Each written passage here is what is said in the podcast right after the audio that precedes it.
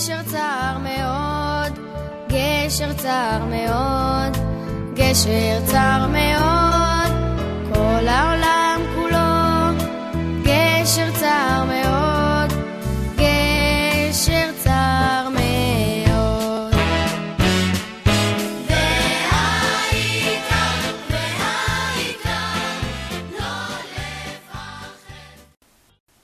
Ouça e faça o download em MP3 de todos os nossos shiurim acessando o site caraguila.com.br e descubra por que o projeto Torah Sound, criado em 2001, tornou-se uma referência no Brasil e no mundo. Fique agora com mais um shiur do Rabino Caraguila.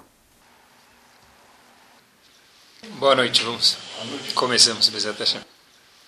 Sabem que o, o Gaon de Vilna, é famoso esse Gaon de Vilna, ele fala que por que existe fuso horário no mundo? Né? Gaon de Vilna pergunta por que existe fuso horário. Se a gente fosse perguntar em qualquer outro fórum por que existe fuso horário, o que responderiam para a gente? Porque sim. Né?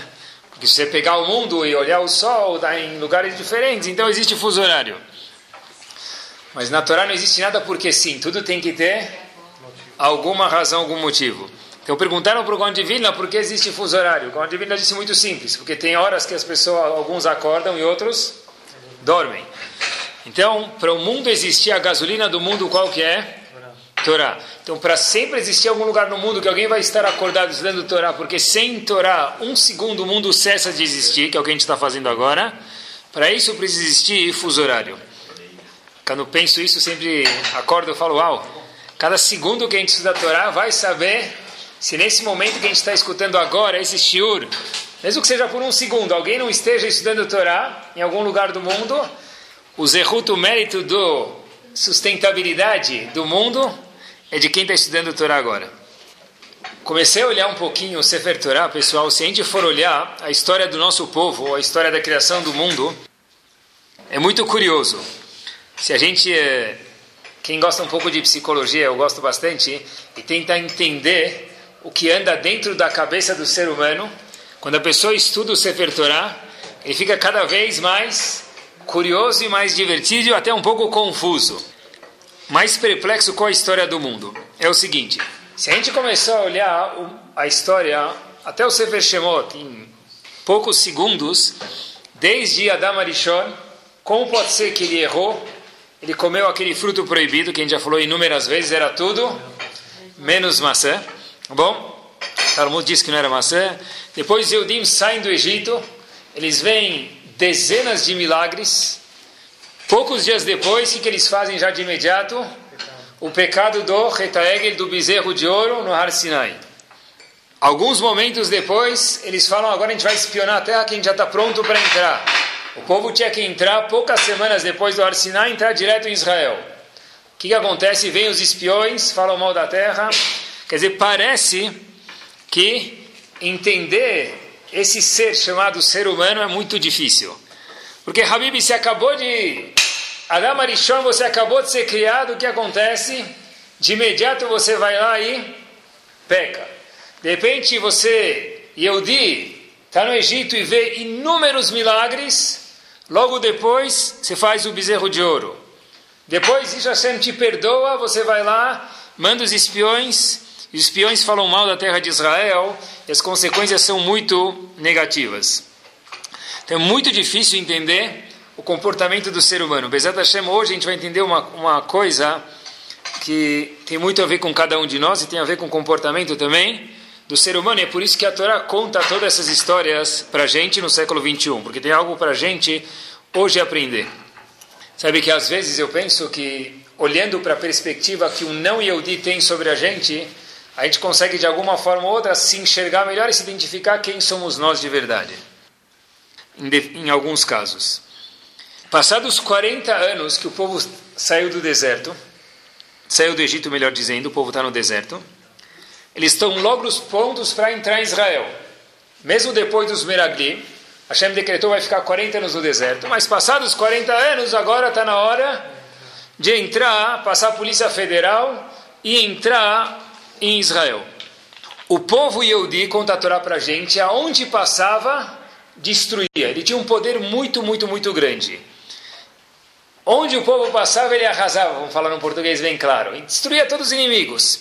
Então, quem estava na frente do povo ficava o quê? Preocupado, porque falou, eu sou o próximo, e se eles atingiram agora e derrotaram outros 30 povos, eu sou o 31 primeiro, eu também vou morrer. A famosa história que a gente já conhece, o próximo alvo do povo era um lugar chamado Moab. O rei de Moab se chamava Balak, ele ficou com muito medo, falou, olha, se eles atacaram agora tantos povos e todos foram derrotados, a gente também vai ser derrotado. Ele sentiu como a bola de boliche chegando na frente do pininho, sabe? Não, a bola de boliche está correndo, a gente vai ser destruído também. O que aconteceu? Ele foi procurar um indivíduo, um profeta, a gente sabe, chamado Bil'am. Mas onde ele procurou esse profeta? Em Midian. Por que ele foi justo para lá? Porque ele foi procurar e falou o seguinte, olha, eu quero saber como que é o líder desse povo. O líder desse povo judeu é Moshe Rabbeinu. Se eu quiser saber exatamente quem ele é e como lutar contra ele, eu preciso ver da onde ele veio. Moshe Rabbeinu morou mais do que uma década em Midian. Então ele falou, olha, eu vou para Midian, que é perto da minha cidade, para verificar que tipo de homem é esse Moshe Rabbeinu, para ver como eu posso batalhar contra esse povo e não ser destruído. Assim disse Balac, o rei de Moab. Ele entra lá e começa a fuxicar, pergunta para as pessoas da cidade, e aí, como que é esse Moshe Rabbeinu? Então, uma pessoa atrás do outro falava o quê? Fica longe, meu querido, porque com ele você não vai se dar bem. Procura, sai da frente dele, porque se ele for teu alvo, ele vai te destruir. Mas perguntaram para ele, mas qual é a força do sucesso desse homem? Qual é a força do sucesso? Talvez a gente pegue um professor de jiu-jitsu, de taekwondo, que é mais faixa preta do que ele, para destruir, e ele não vai conseguir matar a gente. Dizem nossos sábios para a gente que responderam para Balak, o rei de Moab, o seguinte: a força de Moshe Rabbeinu se encontra onde? Em ela bepe. Não é pé em português, pé em hebraico quer dizer o quê? Boca. A força de Moshe Rabbeinu, que é o líder desse povo que está vindo ao seu encontro. E é bom você se preparar. A força dele está concentrada toda onde? na boca. Quer dizer, não adianta você pegar agora um professor de musculação para lutar contra ele, porque não está aí o segredo do sucesso. Tá bom. De repente, perguntaram, mas eu escutei que ele tem um bastão milagroso. E esse bastão faz todos os milagres, fez milagres. Falaram para ele, você tem razão, o bastão fez, mas a Duracell, que faz tudo rodar, a bateria, a energia que faz tudo rodar, é a boca desse indivíduo chamado Moshe Rabbeinu. Pergunta, tem um Rav, que foi o Rosh de Leikut, eh, melhor dizendo, de Shiva de Leikut, Rav Salomon, ele tem um livro chamado Matanat Chaim. E nesse livro, ele faz a seguinte questão. Da onde as pessoas de Midian sabiam que a força de Moshe Rabbeinu estava concentrada na boca? Balak foi e falou, precisa saber a força desse homem para lutar contra ele. Falaram para ele, olha, aqui a gente sabe que a força desse homem Moshe Rabbeinu, que morou aqui em Midian, está no, no palavreado dele, na boca dele. A pergunta é, é muito bem, justo ele, bom, ótima observação, não pensei nisso, olha que a Orly falou. Justo Moshe Rabbeinu, que era, tinha uma dificuldade, talvez gago, alguma dificuldade de fala, ele que tinha força na boca. E como vocês, habitantes de Midian, sabem que essa força de Moshe Rabbeinu? Assim perguntou Rav Salomon. Ele conta o seguinte: a gente sabe quando que Moshe Rabbeinu chegou em Midian, qual foi a primeira história dele lá? Ele foi no poço, ele vê as filhas de Itró, que era o sacerdote de Midian. As filhas estavam lá e as filhas terminavam de dar água para o rebanho todo dia, vamos exemplificar, às quatro da tarde. Hoje elas voltam para casa meio-dia e meio. Então o pai pergunta: o que aconteceu? terminar um trabalho algumas horas mais cedo, o que aconteceu? Disse ele, teve um indivíduo que ajudou a gente. Quem é esse indivíduo? Moshe Rabbeinu. Como ele ajudou a gente? Em vez de a gente ter que esperar todo mundo no poço, levantar a tampa do poço para dar água de beber para o rebanho, Moshe Rabbeinu era muito forte, ele levantou a água do poço, a gente deu de beber para todo o rebanho, e logo depois que aconteceu, a gente terminou, a gente voltou para casa mais cedo.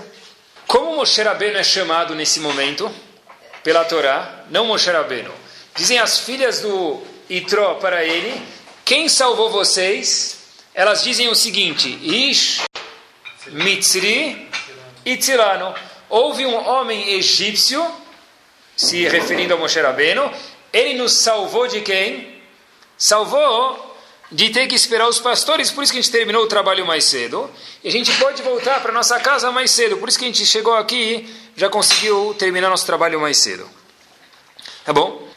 Foram, e Tró falou, chame ele em casa, eu quero agradecer ele. Perguntou para ele, olha, quem é você? Ele falou, eu sou filho do faraó, filho adotado do faraó.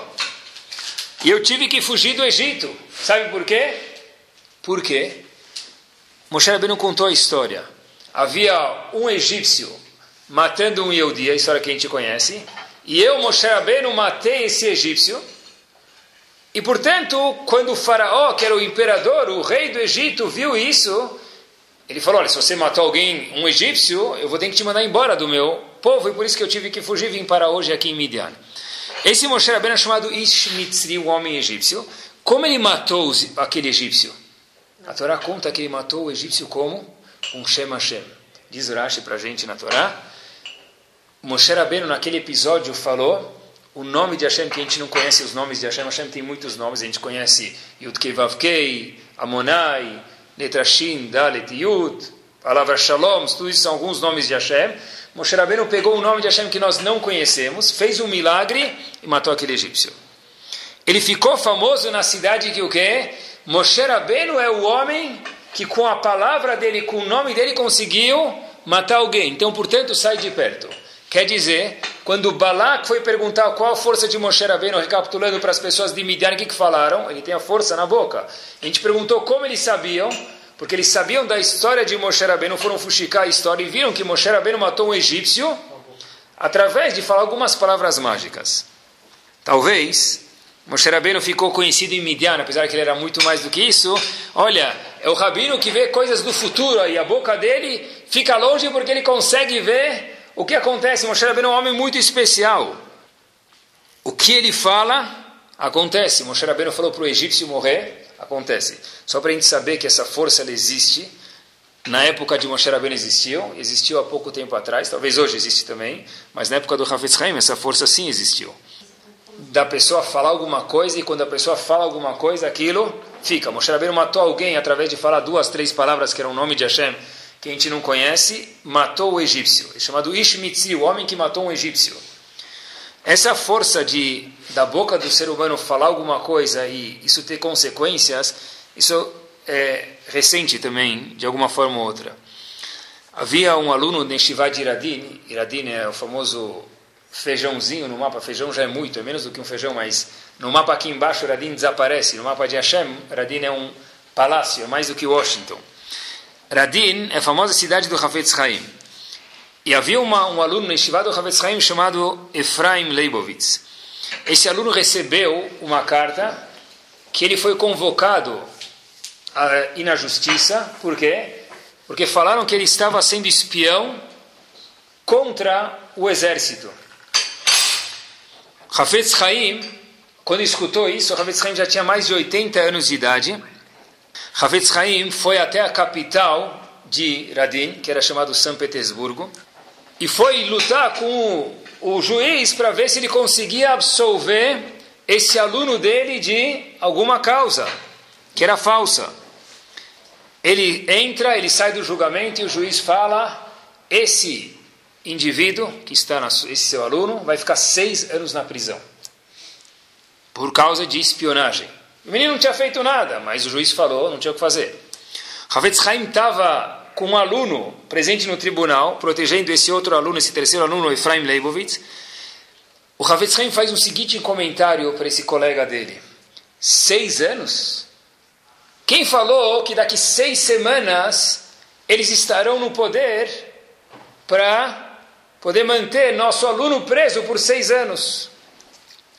Exatamente seis semanas depois, no dia 22 de Adar do ano de 1917, esse czar Nicolau, da Rússia, ele foi obrigado a abdicar do poder dele exatamente seis semanas depois, e todos os presos políticos foram libertados.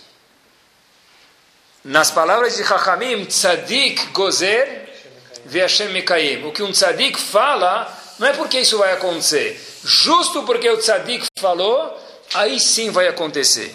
Imaginem só uma história de 1917 do Hafetz Haim. Imaginem se a gente voltar 3 mil anos atrás de Moshe Rabbeinu. Imaginem o que quer dizer a força desse homem é com a boca. A gente nem entende. Então Balak foi contratar Bilam, que era um profeta, para tentar lutar contra Moshe Rabbeinu. A gente não entende nem o que quer dizer a força desse homem é na boca. A boca do que ele falava, o que ele pensava. Abrir a boca para falar já acontecia Moshe Rabbeinu. A pergunta que existe é a seguinte. Moshe Rabbeinu vinha de um lado. Quem foi contratado para lutar contra Moshe Rabbeinu, para proteger o povo de Midian? Bilam. Bilam era tzadik? Longe. Bilam era perverso.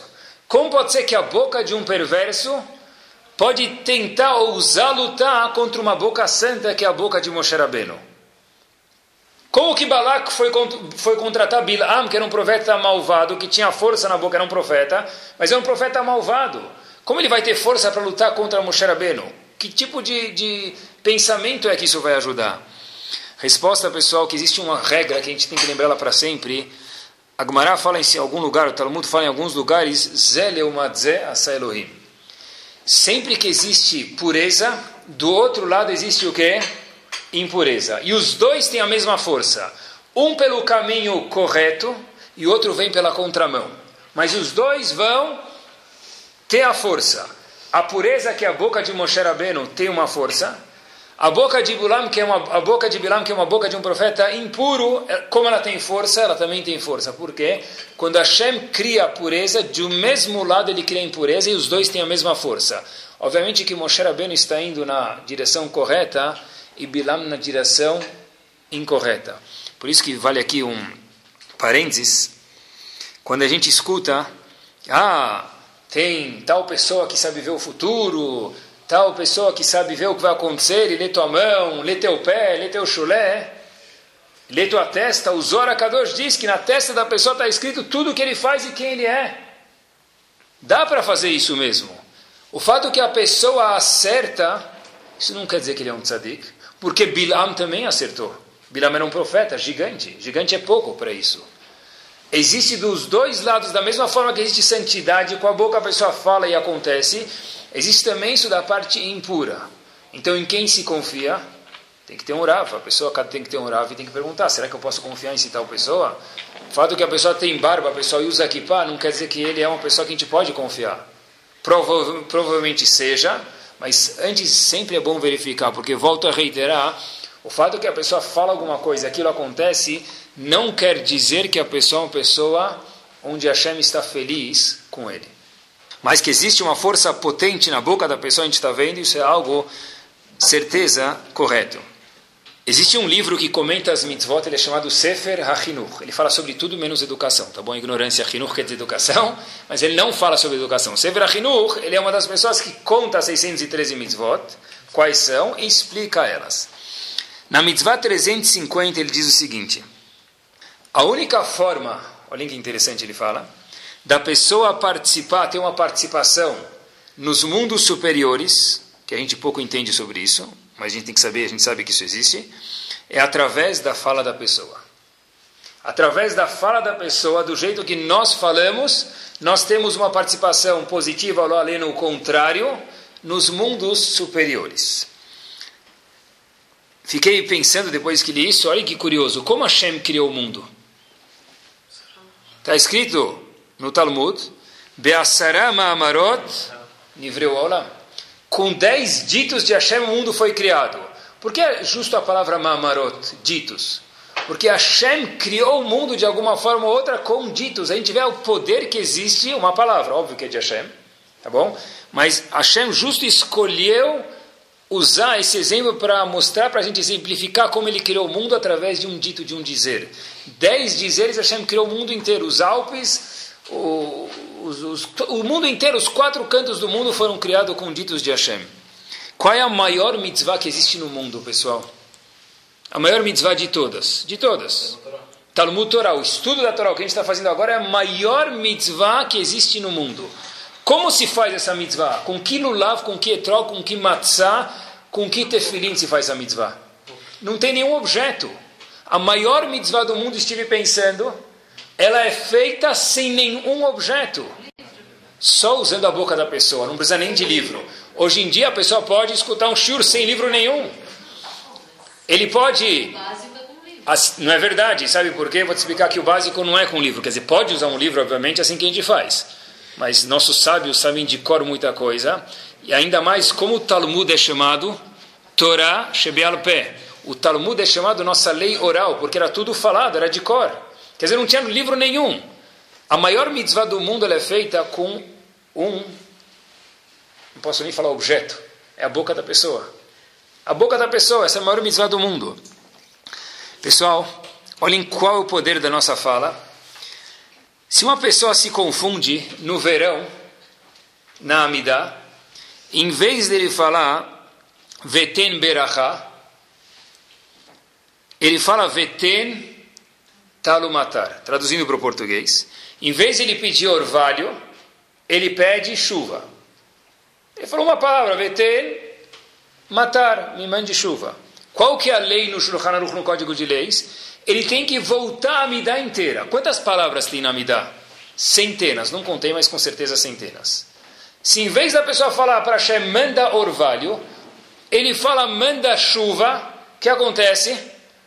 Tem que voltar a Amidá, repetir todo o trecho da Amidá. Essa é a pode ser Yom Kippur, ele tem aquela Amidá lá de folhas e folhas e mais folhas. Cuidado, porque se você falar o, a parte errada, você se confundir, você tem que voltar a dar inteira. Mulher também. Mulher também. Por quê? Daqui eu aprendi. Depois de é, depende de onde a pessoa está, às vezes tem, tem como consertar. Boa observação. Mas a pessoa errou, e depois ele viu, ai, puxa, eu me confundi, ele tem que voltar a me dar inteira. O que a gente aprende daqui? Uma palavra errada é razão para você tem que voltar mais 5, 10 minutos, ou tempo que demora a sua vida. Pessoal, qual é o poder de uma palavra nos olhos de Akadosh Baruch? Outro exemplo simples, mas a gente conhece ele também. Rosh Chodesh. Eu esqueci de falar Yalev Avô na Midah. Habibi, se não for Arvit, vai rezar de novo. Ah, mas esqueci só um trecho. Vai, deixa passar. Vai deixar passar outro dia, mas aqui diz o Shulchan Aruch, código de leis, tem que rezar de novo. Quer dizer, se eu esqueci que era Rosh Chodesh na Midah, eu vou ter que rezar de novo. Quanto é potente para Hashem uma palavra do Yehudi.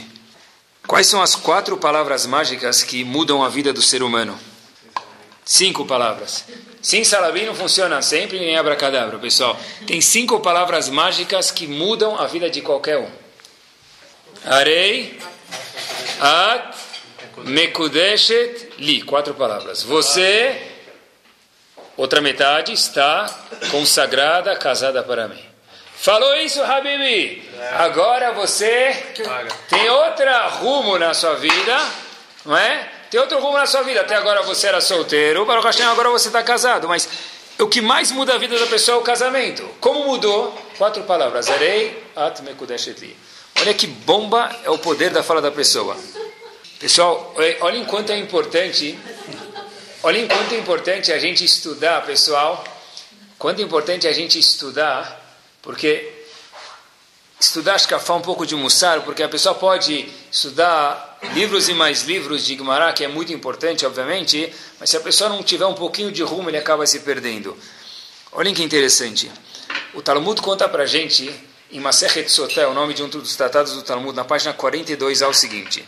Tem quatro grupos de pessoas que Einam Mekabelim que eles não vão ter a oportunidade de olhar para Hashem. Quem são essas quatro pessoas, esses quatro grupos de pessoas? Katletzim. A primeira pessoa é uma pessoa palhaço. Palhaço não é que conta piada, palhaço é que zomba de tudo. Pega coisas sérias e zomba daquilo. Segundo grupo que não vai ver não vai ver Hashem. Kat Hanifim, pessoas que são bajuladores. Ele vê alguém fazendo uma coisa errada, fala, mashallah, continue assim, você é um tzadik. Pessoa faz Hilul Shabbat, como é que eu posso falar para ele que ele é um tzadik? Isso é um bajulador. Terceiro grupo, Kachakranim, um mentiroso. E o quarto e último grupo que não vai ter o privilégio de olhar para Hashem, Kat Mesaprei Lashonara, pessoas que falam Lashonara. Pessoal, qual o denominador comum desses quatro grupos? A boca. Primeiro grupo é aquele que é palhaço, zomba de tudo. Ele tira uma piada de tudo. O segundo é um bajulador. O terceiro é um mentiroso. E o quarto é o que fala Lashonará. Messaprei é falar Lashonará. As quatro pessoas têm como denominador comum o que? A boca. Quer dizer, se você, e eu digo, homem ou mulher, usar a boca e cair em uma dessas quatro categorias, essa pessoa não vai ter o privilégio, ele vai ser barrado, vai ficar de escanteio, vou explicar melhor daqui a um segundo, no, não vai poder ver a Shekhinah. O que quer dizer isso, pessoal, não vai poder ver a Hashem? Existe um livro, um comentarista sobre o Talmud chamado Yad Ramah, sobre Masechet Sanedrin, e ele explica o seguinte, olhem que profundo. Mesmo pessoas, faz questão de ler dentro isso, Sheyesh Baem Torah Umasim Tovim, pessoas que têm Torá, estudam Torá, fazem mitzvot, Veyesh Laem Chelek Leolam Abba. Eles merecem ter o um mundo vindouro, não merecem? Porém, diz o Talmud, inclusive essas pessoas, se eles se enquadrarem num desses quatro grupos, eles não vão ter o privilégio de olhar Kadosh Baruch Hu. Talvez eles vão ficar no Lamabá de alguma forma ou outra, mas nunca vão conhecer melhor Hashem, que é o maior privilégio que o Yudi pode ter na vida, depois, depois dessa vida, aqui no Lamabá. Quer dizer, pessoal, tudo isso por quê? O que, que ele fez? Porque ele usou a boca dele de uma forma que a Torá acha que isso aqui é incorreto. Por isso que Hashem já deu a dica para a gente que quando Hashem criou o homem, o que, que ele diferenciou entre o homem e os animais? Obviamente está escrito, todo, a gente conhece, é famoso, Vaipach Beapó Nishmat Ruachaim. Hashem colocou vida no ser humano, uma vida a mais que o elefante não tem. E os nossos sábios ensinam para a gente que, que essa vida é o poder da fala. Talvez, pessoal, já que é o que isso é o que distingue, que diferencia entre o homem e o animal, por isso que Hashem fala, olha, se isso é o que te eleva, isso eu vou ter que cuidar, arrisca disso, porque isso é o que é você. Se você não usar essa ferramenta aqui a boca de um jeito nobre, você está voltando a ser um animal. Pior do que um animal, porque ele não tem esse privilégio. Por isso que Hashem dá uma cobrança e um poder ao mesmo tempo, um vai com o outro, da fala da pessoa. Olha o poder da fala, o poder da fala vai dos dois lados, mesmo nos mundos superiores, que a gente não entende mundo, mas no mundo que a gente vive também tem uma repercussão muito grande. Eu vi uma história que tinha um jovem não aconteceu no Brasil. Tinha um jovem fazendo Birkat Amazon com Kavaná. Kavaná não é balançar, que se diga de passagem. Balançar ele pode balançar na academia para fazer ginástica. Não precisa ser balançar para fazer Kavaná. Kavaná é a pessoa andar, é muito difícil que o cérebro e a boca da pessoa andem junto. Que a pessoa pense no que ele está falando. Então essa pessoa estava fazendo Birkat Amazon, a brahá que se faz depois de comer pão, de um jeito mais devagar. Demorou mais que os outros. Outra mulher que estava do lado dessa mulher estava pronta já para fazer uma piadinha, tipo daquela, olha, você vai fazer quantos Birkat Amazon hoje por um pãozinho que você comeu? Quanto tempo já aguenta? Quanto tempo já pode demorar para fazer um Birkat Amazon? Ela veio fazer essa piadinha. A mulher que estava fazendo o Birkat Amazon já antecipou e falou para ela o seguinte: Vou te contar uma coisa. Você está querendo fazer uma piadinha do meu Birkat Amazon, não é? Ela falou: Tudo bem, eu entendo você, mas quando eu era pequena, eu também gostava de fazer Birkat Amazon, eu fazia um pouco mais devagar do que outras pessoas. Por causa de um comentário igual ao que você ia fazer agora, eu fiquei três anos sem fazer Birkat Amazon. Uma mulher de uma casa religiosa. Eu fiquei três anos sem fazer, por quê? Porque falaram, nossa, você é bobo, você vai se concentrar mais, você é tonto.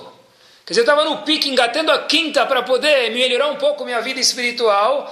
Com um comentário desse, a pessoa é capaz de destruir. A pessoa fala, puxa, eu vi no shiur que precisa cumprir melhor Shabbat, por exemplo. Vem alguém, pode ser uma expressão em árabe ou Yiddish, tanto faz, fala, ficou majnun. Acabou. Coitado agora. Você vai falar, né? Tem inúmeras expressões, vocês conhecem. A pessoa ficou agora, Talibã, Majnun. E aí tem outras que eu não vou falar também. Porque acabou, o cara já se perdeu aí, coitado. Mas ele estava indo fazer, que tem a ver isso com você? É com uma palavra que a gente é capaz de cortar uma pessoa. Por outro lado, pessoal, essa mesma boca também pode ser um canhão do lado positivo. Tem uma pessoa que estudou comigo no Yeshiva, nos Estados Unidos, e eu li essa história sem saber, depois eu vi o sobrenome dele, eu reconheci que é um colega meu, num livro. Aconteceu com o avô dele. Todo Motzai Pesach, parece que judeu é judeu em qualquer lugar do mundo. Motzai Pesach, a pessoa ficou sete dias sem comer Hametz, então agora não dá para ficar mais nem um minuto. Precisa comer pão de algum jeito, alguma massa, alguma coisa. Tá bom, nada de errado com isso. Então esse colega ia com toda a família, que vinha de muitos lugares, se juntavam lá na casa dele, vinha o avô, etc e tal, passavam e iam, Motzei Pesach, onde eles vão, não dá tempo de ir no, restaurante até cozinhar comida, tudo. Então eles iam na sorveteria, tinha uma sorveteria lá que era kasher, eles iam lá, pelo menos comer sorvete com casquinha, que é hametz. Nesse ano em particular, o avô da família não foi. Estava sentindo um pouco mal, já aguentava mais ver matzah, agora hametz também, ele ficou em casa.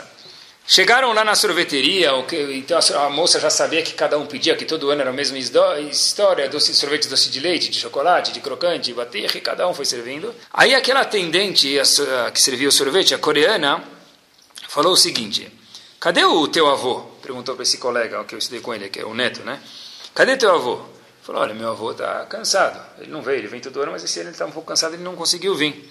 Ah, o neto fez a, teve a curiosidade de perguntar para essa atendente e falou: Mas, desculpa perguntar, mas por que, que, você, que você gostaria de saber do meu avô? A gente pode levar o sorvete para casa para ele. Ele falou: Não, não é isso. Se tem uma pessoa que eu espero vir aqui uma vez por ano, é o seu avô. Perguntou para o neto, para a atendente, por quê. Ele falou: Olha, ele é o único que fala comigo com tanto respeito, isso me dá corda o ano inteiro para esperar o ano que vem para ver quando esse senhor, que eu nem sei o nome, mas eu sei que é seu avô porque vem sempre na mesma data, vai vir. E eu estava esperando hoje, você me deixou o quê? Chateada que seu avô não veio. Quer dizer, pessoal, as nossas bocas podem destruir pessoas ou mundos, como a gente viu antes, ou o melhor, que é o que nos interessa hoje, é construir.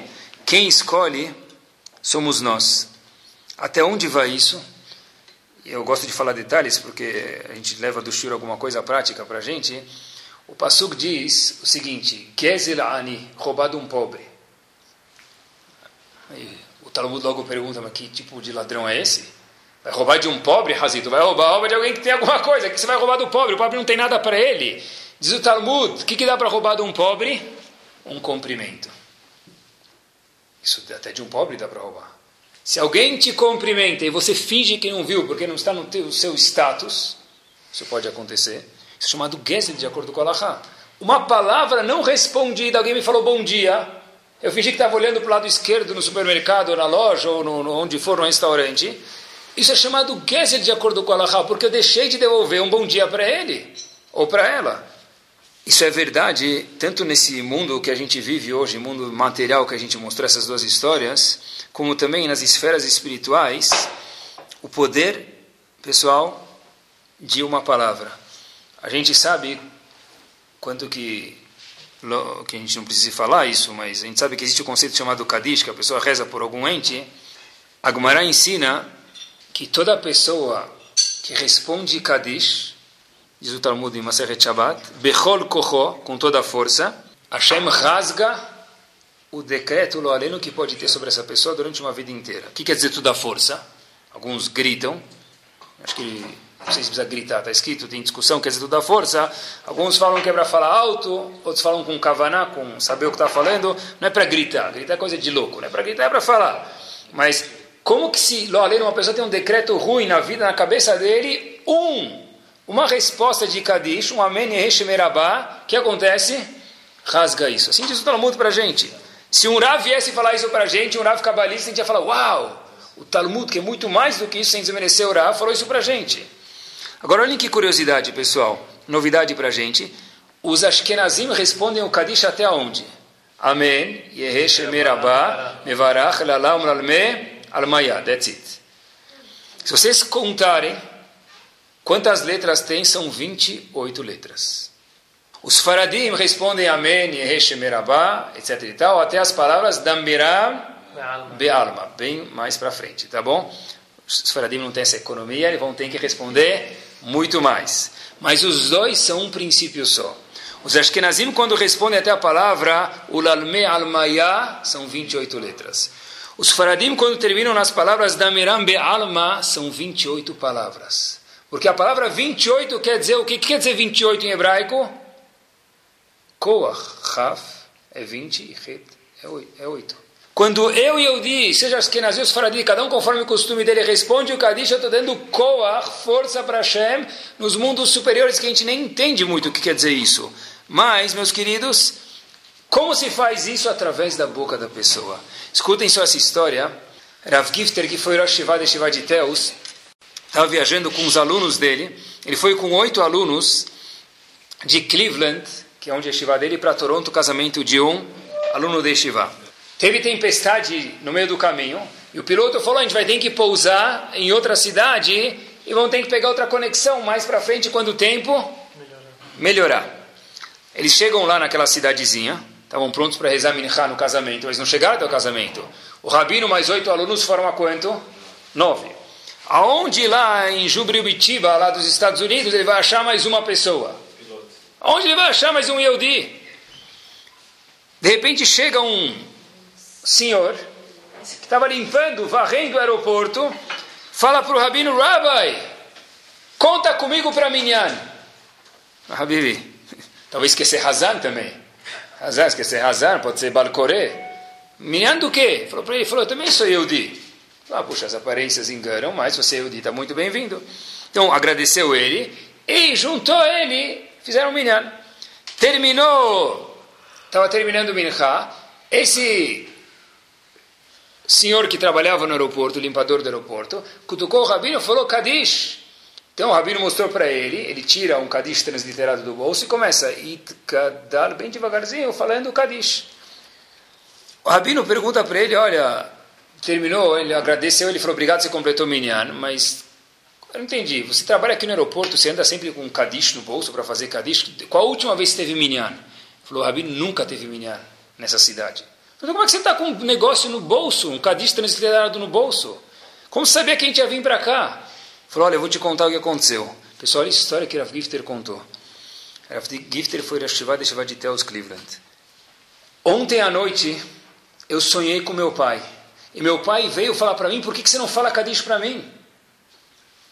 Eu estou deixando de ter muitos privilégios aqui em cima, pelo fato que você, meu filho, não fala Kadish por mim.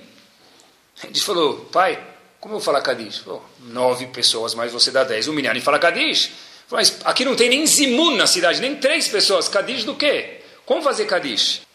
Esse senhor que limpa o aeroporto falou para Avgister o seguinte.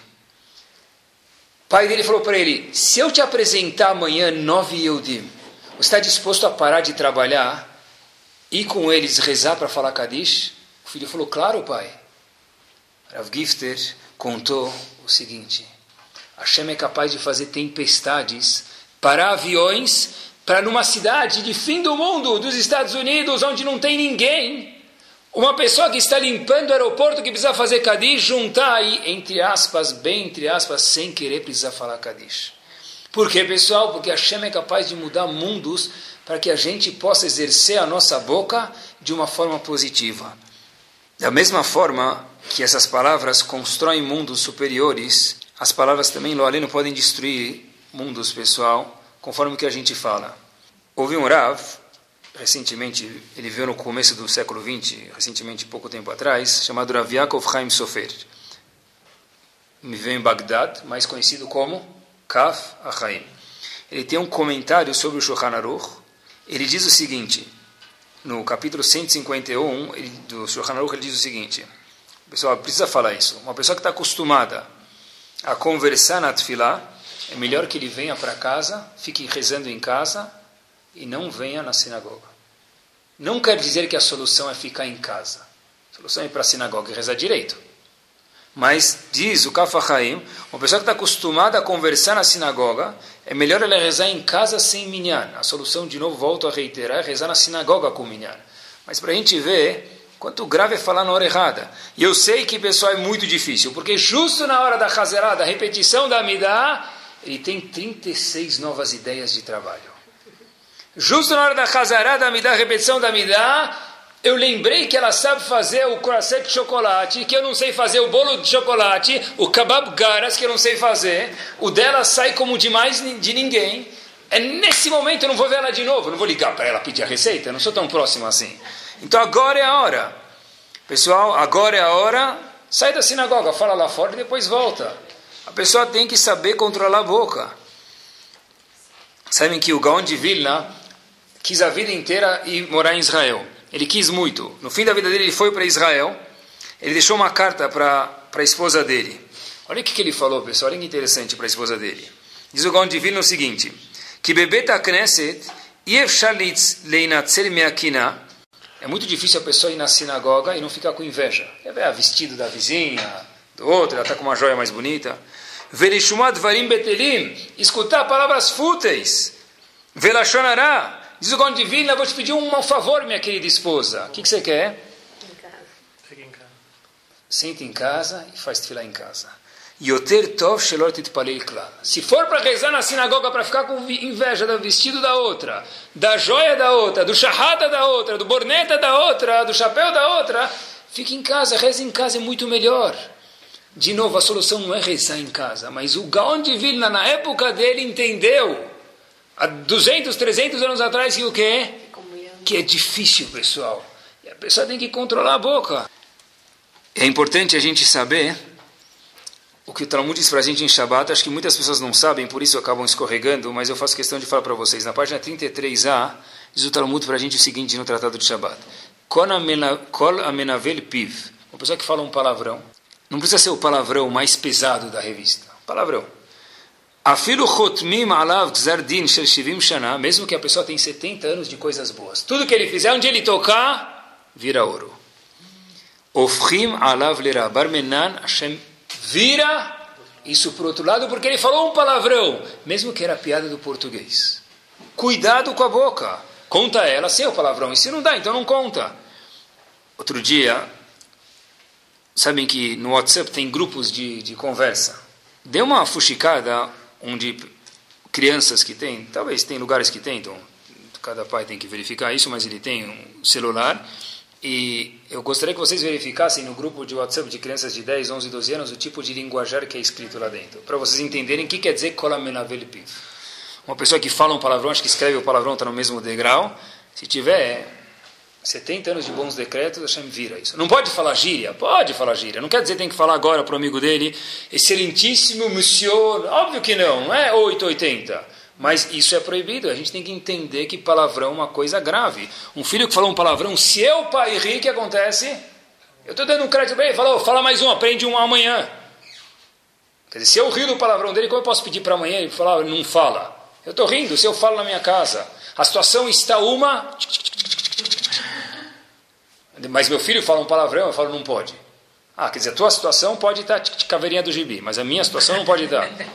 Eu, eu pegar recuperação de matemática e biologia é mais, é, é mais grave, pai, do que você ter o teu negócio no, no trabalho. Seu filho também é grave a situação, também não é fácil ser criança. Tem que pensar antes de falar. Eu adoro a frase que Abraham Lincoln falou uma vez. Olha que frase bomba, pessoal. Homem grande, uma frase gigante. É melhor calar-se e deixar que as pessoas pensem que você é um idiota do que falar e acabar com a dúvida. Frase bomba. Fica quieto, Habib. Se você não tem o que falar, fica quieto, porque pelo menos vão achar que talvez você é esperto. Na hora que abrir a boca, tra.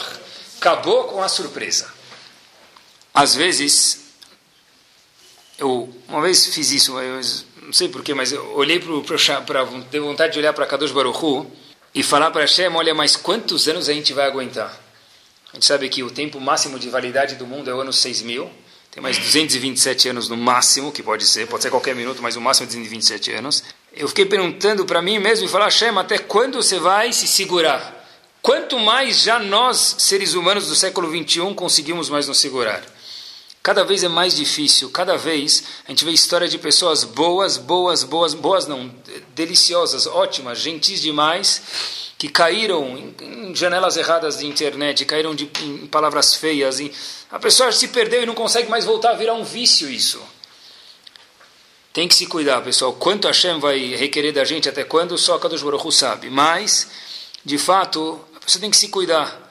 Eu vi um estudo matemático, científico, isso, que, óbvio que não dá para falar para não ter internet, porque o mundo precisa hoje. Isso não é uma discussão. Os Gdolim falaram isso e a gente vê no tato isso. Mas eu vi um estudo científico, 70% da internet são páginas ou ícones ou o que for, imorais. 70%. Quem fez esse estudo não foi um gadolador, que para ele que é imoral é imoral. Eu não sei o que ele considerava imoral, mas 70% do que existe lá dentro é imoral. Quanta supervisão a pessoa precisa ter?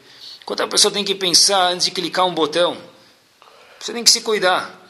Tudo isso é a boca da pessoa. Palavrão é muito, muito, muito, muito grave. Se eu vou rir de um palavrão que meu filho me conta, pessoal, difícil depois eu falar para ele, para. E já que a gente está falando de fala, eu gostaria, do poder da fala, eu gostaria de uma última parada curta, que tem a ver com isso. Eu vi uma história que não aconteceu, mas não aconteceu, mas a ideia com certeza é verdadeira. Havia um casal que estava tomando o café da manhã como presente de bodas de ouro.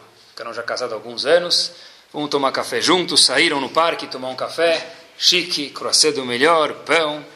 A mulher, a esposa, passou manteiga no pão e deu para o marido. Ela deu o pão para o marido e que ficou com o miolo. Falou o seguinte, prestem atenção na história. Ela falou o seguinte: Olha, eu sempre quis a melhor parte do pão, mas eu amo demais o meu marido. E hoje, para satisfazer o meu desejo, disse a mulher, é justo que eu coma o miolo pelo menos uma vez na vida. Então hoje eu, mulher, vou ficar com o miolo e vou dar para ele a casca do pão. Pronto, uma vez eu mereço.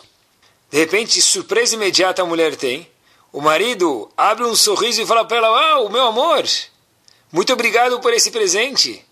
Durante 50 anos, eu sempre desejei comer a casca do pão, mas já que você gostou dela, eu nunca ousei te pedir.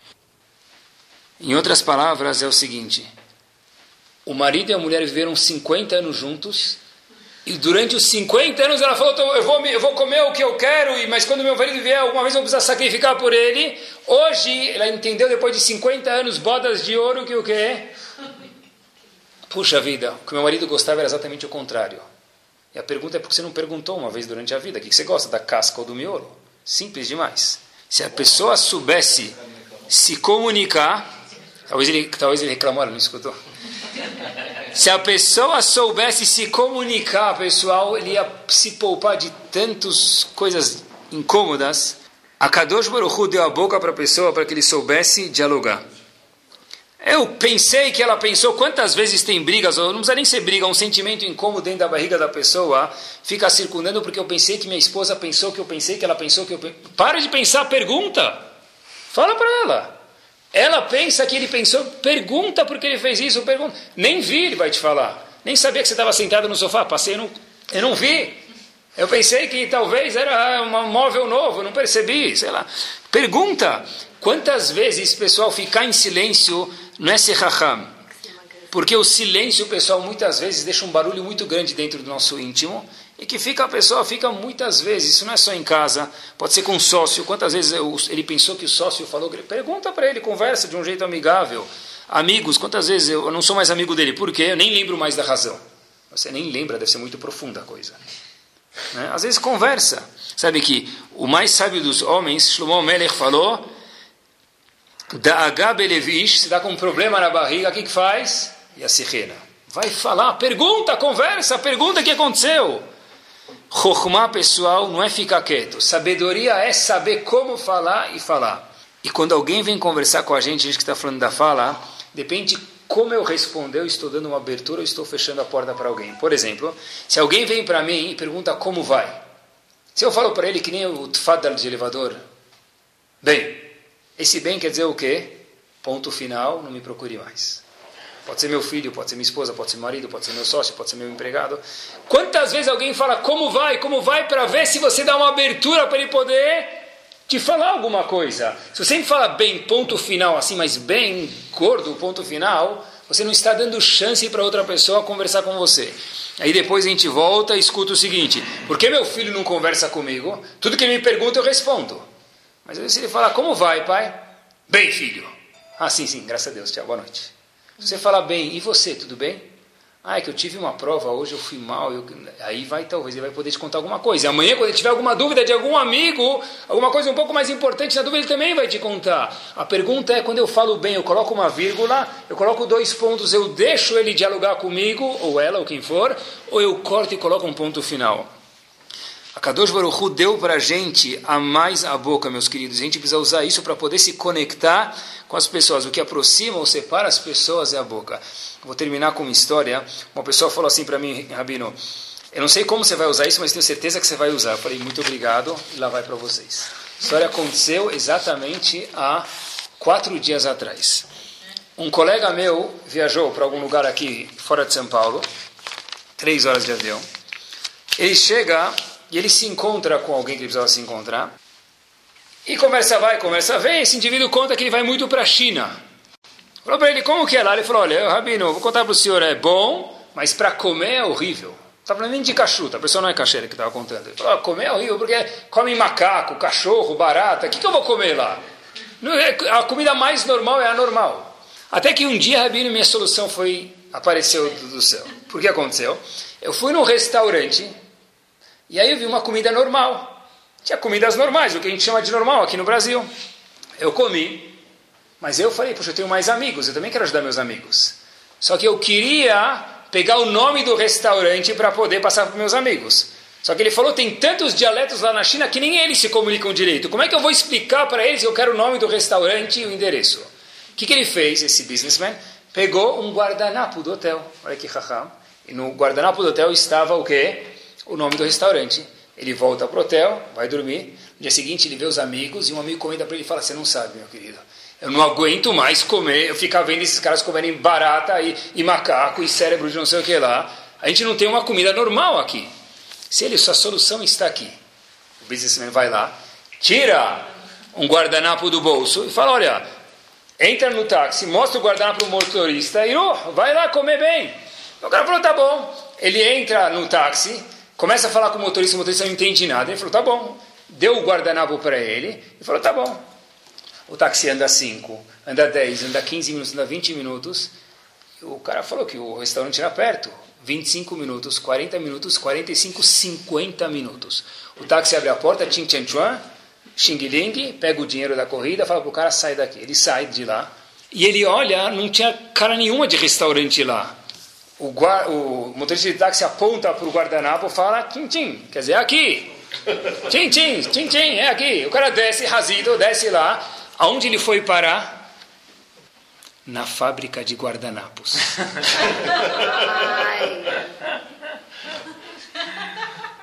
Falha de comunicação. Falha de guarda... fábrica de guardanapos. Foi parar lá. No guardanapo também estava o nome da fábrica. O taxista não errou. O que, que deu, pessoal? Falha de comunicação. Que exatamente a gente possa usar nossa boca tanto aqui embaixo quanto nos mundos superiores, fazer brachá, cuidado com o palavrão e tudo que a gente falou, que Bezat Hashem, Akadosh Baruch através que a gente se cuide, e, a, e Hashem vê que no século XXI não está fácil a coisa, Kadosh Baruch mande Geulah para todo o Israel. Amém. Torá Sound, desde 2001, aproximando a Torá dos Yehudim e de você.